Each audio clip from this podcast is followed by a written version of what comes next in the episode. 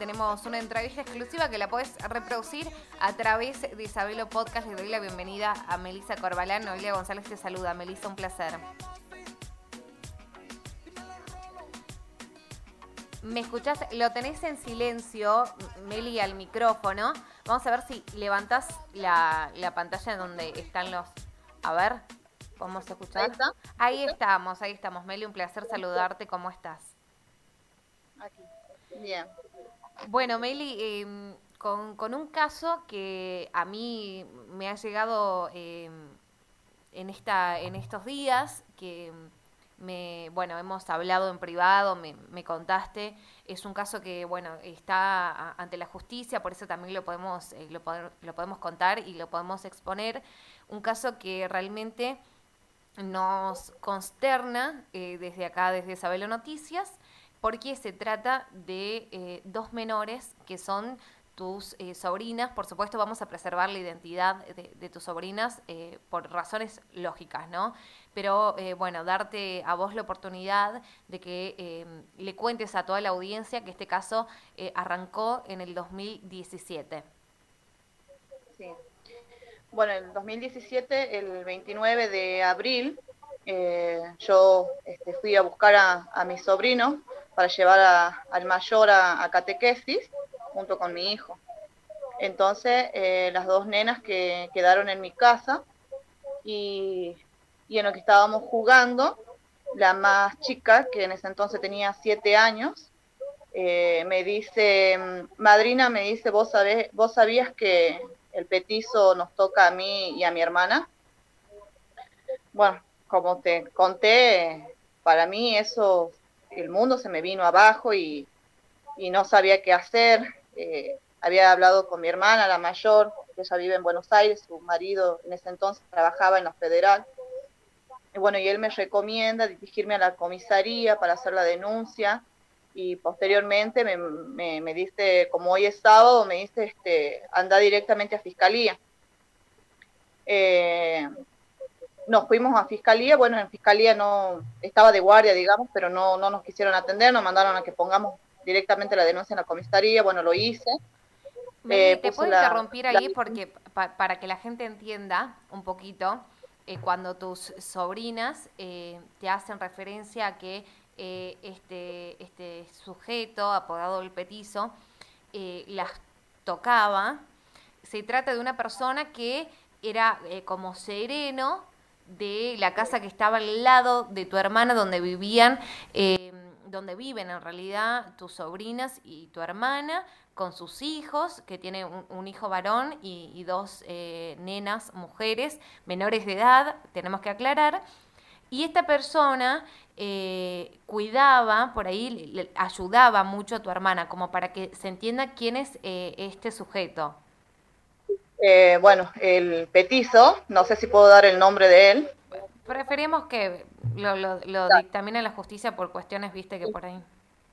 Esta persona eh, estaba cuidando una casa, para, digamos, como para que no se meta nadie en esa casa, le habían pedido a él cuidar esa casa. Eh, y estaba ya hacía 8 o 10 años, entonces había formado una, una amistad con mi hermana, amistad de amigos, el cual él era muy, muy atento con ella, eh, con ella, con los chicos. Uno más de la eh, familia, digamos. Exactamente, hasta con nosotros mismos, porque bueno, las veces que iba yo a visitar a mi hermana, por ahí estaba él tomando mate, era muy atento, siempre predispuesto para todo. Eh, yo lo traje también a mi casa a hacer un trabajo, porque bueno, digo yo, estuve buscando quién me haga el trabajo y como él siempre le daba una mano a mi hermana y era muy atento, entonces preferí darle a él el trabajo, lo traje a mi casa, lo senté en mi mesa. Para mí era una excelente persona también. Así como para todo, digamos, todo el barrio que lo conoce es una excelente persona y hoy en día siguen apoyándolo porque no creen en, la palabra de, de mi sobrina ¿Por qué? Porque les hace trabajo a todo el barrio, digamos, por dos pesos o por un plato de comida. Eh, eh, por eso, digamos, como que se gana mucho a la gente y no es que no cree, digamos, no me interesaría si la gente eh, no creyera en mí, pero son dos menores de edad las que hablaron, las que me, contaron las cosas a mí, las que contaron las cosas en cámara Gesell. Eh, bueno, ya pasaron tres años, pasaron tres años y hoy él eh, estuvo solamente tres meses con una preventiva, tres meses preso. Supuestamente tendrían que haberlo pasado a la cárcel, no lo hicieron porque supuestamente no había lugar en la cárcel para alojarlo así que estuvo eh, en la comisaría. Esos tres meses lo estuvo, estuvo en la comisaría. Eh, después eh, salió, violó la perimetral que tenía porque lo, había visto yo, lo denuncié de nuevo, quedó detenido también un mes más por haber violado la perimetral. bueno, ya pasaron tres años y y espera el juicio, digamos, él en libertad, como si nada, como si nada, paseándose por donde no tiene que pasearse, que es por el barrio de mi sobrina, donde vive mi sobrina. No tiene, digamos, eh, si algún vecino lo llama, siempre es cerca de la casa de mis sobrinas y siempre tiene que pasar por el domicilio de mis sobrinas para ingresar al barrio. Eh, las chicas eh, lo ven y tienen miedo de salir a jugar, ya sea así en la vereda o ir a comprar un jugo o algo en un kiosco que le queda a, menos de, mitad de cuadra. Eh, no, no pueden, ¿por qué? Porque este, él sigue yendo para el barrio como si nada. Meli, apuntar que, que, esta, que lo que vos estás relatando está todo eh, en un expediente. E, es decir, a ver, vos te has presentado a la justicia, eh, las nenas, las dos menores de edad, eh, han tenido una cámara GESEL en donde se dictamina en esta, en, esta cámara GESEL, con, con, los, por supuesto con las personas que estaban allí, cada uno profesional en, su tema, abogado, fiscal, por supuesto también psicólogos, dictaminan que tus sobrinas han sido abusadas por esta persona. A raíz de esto le han generado un, daño que me parece muy importante que lo apuntemos, Meli, eh, que han generado un daño psicológico tremendo que una de tus sobrinas hasta le ha, le ha impactado en, el, en lo que es el aprendizaje. Entonces, em, a raíz de esto, ¿no? De tener el miedo de encontrarse a esta persona en la calle, de encontrarse a esta persona en el kiosco que es a 30 metros de, la casa cuando eh, van a comprar un jugo, cuando van a comprar algo de, necesidad, de primera necesidad, eh, todo este daño que les ha generado, que ellas no puedan vivir tranquila porque esta, esta persona está suelta. Bueno, eh, la más chica hoy tiene 10 años y ella no sabe ni leer ni escribir. Eh, lo recordó mucho a lo que le pasó, digamos, como que le cayó muy mal, volvió a retroceder lo que ellas vivieron cuando fue el caso de la nena. Fuimos, eh, estuvimos presentes con ellas en la marcha. Eh, la verdad que hasta el día de hoy ellos que, que la ven, lo ven caminando como si nada, después de todo lo que le hizo, porque le hizo muchísimas cosas horribles, horribles. Eh, ellas están recordando todo eso cada vez que hay algún caso de, violación, eh, siempre lo están recordando porque ellas este, saben, o sea, están escuchando, son... Yo lo, único que pido es que esto se acelere y que, y que pongan la fecha de juicio, porque esto ya está para, para juicio oral y público. Eh, ya tiene la sala, solamente falta la fecha, solamente eso. Y yo pido que, por lo menos esté preso esperando el juicio, no libremente y, mis sobrinas encerradas por miedo de que le vuelva a hacer algo. Pero no tan solo ella. Y si le hace algo a alguien más, a otra nena, a otro nene, porque hoy ni los varoncitos están a salvo de, estos depravados, de estos abusadores, violadores. Tal cual, tal cual lo que vos decís, eh, lo que a nosotros nos preocupa mucho, primero es lo que vos me contabas de, tus sobrinas, el daño emocional y psicológico del cual ellas sufren por miedo, que ya se han cruzado esta, esta, esta persona cuando estaban con su mamá, justamente en un kiosco de, su barrio. Eh, vos me contaste en privado cuál, era eh, la reacción de la más pequeña que, que, lo vio, y esto me, me preocupaba mucho. Eh, primero, por supuesto, por tus sobrinas que tienen, eh, han sufrido un daño psicológico, físico, eh, tremendo. Y segundo, que esta persona que está suelta puede tener el riesgo de que este, esta, esta persona, este sujeto, apodado el petizo, pueda hacer lo mismo con, cualquier otra persona, ya sean menores, ya sean eh, adultos. Eh, hay un punto que vos me hacías referencia cuando me contabas eh, este, este caso, que es que a, este hombre se lo habría tragado la tierra, la policía nunca, nunca lo había buscado, que ustedes lo encontraron y que como vos ibas a todos lados con todos los papeles, con la mm, medida de de, de aprehensión, de, perimetral, con todo lo que hacía la causa, eh, ¿fuiste vos la que eh, encontró eh, a, este, este sujeto en un póker? Sí, porque cuando yo puse la denuncia, llamamos a los canales de prensa porque después de haber ratificado la denuncia en fiscalía, no estaban haciendo nada, entonces lo hice público y, y él se dio a la fuga se dio la fuga, eh, mandaron notificaciones. Primero la, fiscalía comenzó mandándole notificaciones en el domicilio de la madre, lo cual la hermana de él hacía referencia de que no, que no, no sabía nada de él. Este, y le mandaron varias notificaciones hasta el punto de que ya, como ya habían solicitado la Cámara GESEL y él tenía que estar presente, eh, se, se, libera una, una orden de captura de él entonces, eh, hicieron dos allanamientos en, dos domicilios, no lo encontraron. La hermana seguía haciendo referencia de que no sabía nada de él. Eh, lo buscamos nosotros con mi familia eh, por todos lados, donde nos decían, allá lo he visto, nos íbamos, me iba con mi marido en la moto, mi mamá también por su parte, por su lado, y, y no, no lo podíamos encontrar.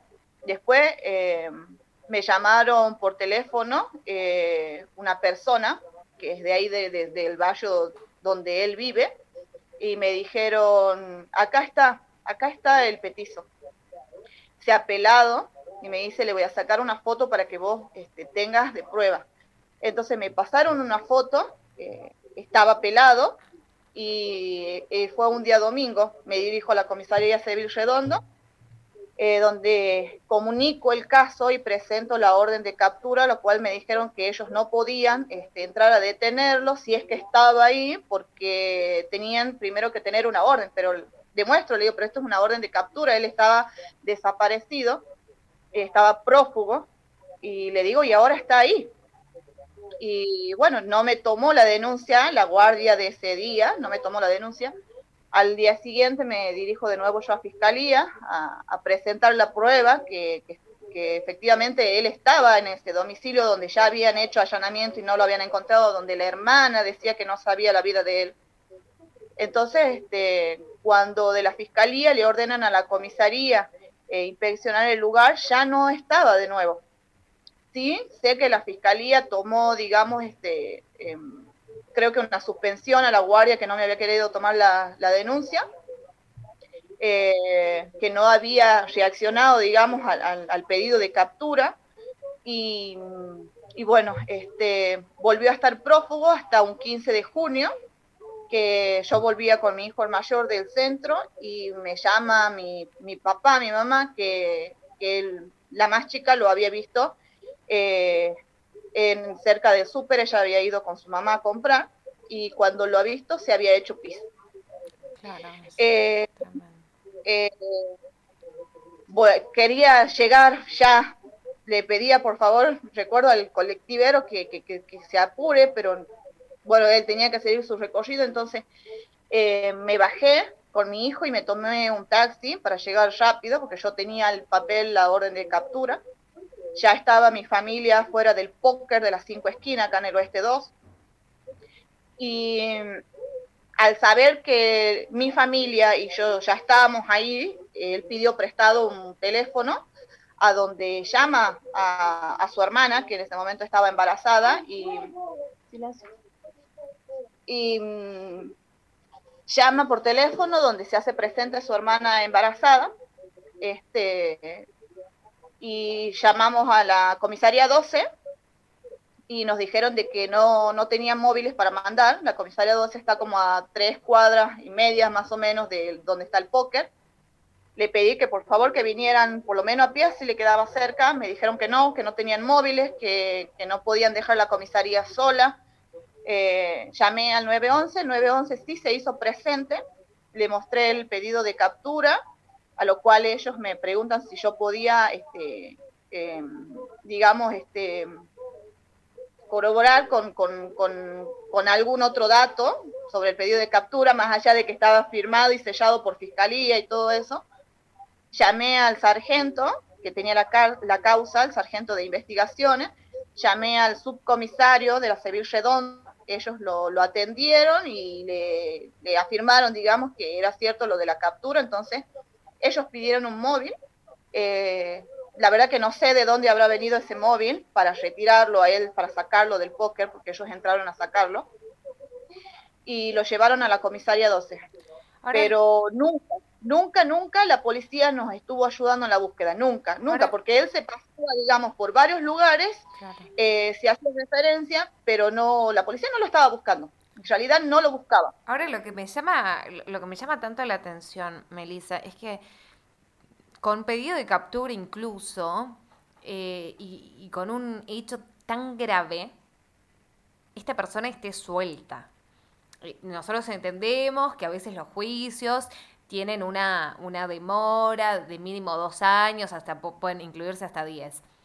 Pero en un caso así, en donde se trata de la salud eh, de dos menores de edad, tanto físicas como psicológicas, yo creo que ahora el daño que ellas tienen, si bien están bien, pero el daño psicológico muchas veces es irreversible y creo que lo sabés por todo el tratamiento que, que reciben las nenas y que se ha paralizado con, con la pandemia. Em, yo todavía no entiendo cómo se puede eh, paralizar algo así que necesita una, eh, una atención urgente, inmediata. Ya pasaron eh, muchos años de esto más de tres años, digamos, tres años y medio, más o menos. Y, bueno, no, no, tenemos respuesta, no tenemos respuesta, lo único, el único adelanto que habían dado es que ya tenía, digamos, la sala asignada para el juicio, pero no una fecha, no una fecha. O sea, eh, la bronca que me da es que está suelto, esperando un juicio libremente, más suelto y más libre que mis sobrinas. Esa es la, la bronca grande que, que da. Eh, yo lo, lo, hago público, trato de viralizarlo por, por redes sociales, por, para, para, para, ver si esto llega, digamos, y como que me lo apresuran un poco y me dan una fecha de juicio. Eh, y que él esté preso hasta esperar, esperando la fecha de juicio, que esté preso. Porque más allá de que todos sus vecinos, sus familiares puedan decir que, que es una persona incapaz de haber hecho lo que yo denuncio, lo que mis sobrinas contaron, eh, yo lo padecí con mi sobrina.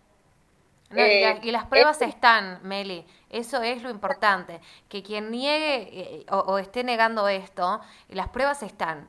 Y están, y vos tenés un expediente que me lo mostraste, que es eh, con todas las pruebas. Entonces, me parece que hay que tratar de dejar de desviar el foco de la realidad, porque esto está con pruebas, porque tus sobrinas se han sometido hasta em, hasta los médicos, eh, me, da mucha, eh, es mucho pudor hablar porque es algo muy delicado lo, lo, que me contaste y hacerlo público es preferible evitar algunos eh, puntos pero esto está todo en un expediente. Eh, esto es una causa que no estás pidiendo algo que vos suponés, que vos crees, no, ya lo han comprobado, esto es así, así que nosotros, bueno, pedimos por supuesto la aceleración del juicio porque esta persona está suelta y puede volver a cometer un hecho así aberrante con cualquier tucumano y esto es lo importante, Meli. Te agradezco por contarnos. Vos sabes que yo estoy trabajando para tratar de, ayudarte eh, a que esta, esta persona eh, esté, esté presa, esté en el lugar en donde realmente corresponde. Y déjame también aclarar que todos pueden parecer muy buenas personas, pero uno de los eh, de los indicios, digamos, una de las personalidades de, de, los violadores, de los asesinos, es aparentar ser algo que no son. Y lo hacen de esa manera, actuando de manera eh, así, comprándose a la gente para eh, justamente esto, ¿no? Eh, poder apañarse ante la gente y los dichos de la gente. es lo más normal del mundo cómo actúan, porque es, es una realidad, ellos lo toman como de una manera totalmente normal a cómo se manejan. Así que agradecerte por, por contar esto al aire, espero que sirva y bueno, sabes que, que estoy acá al lado tuyo para, para luchar contra, contra esto muchísimas gracias, yo te agradezco muchísimo eh, por apoyarme.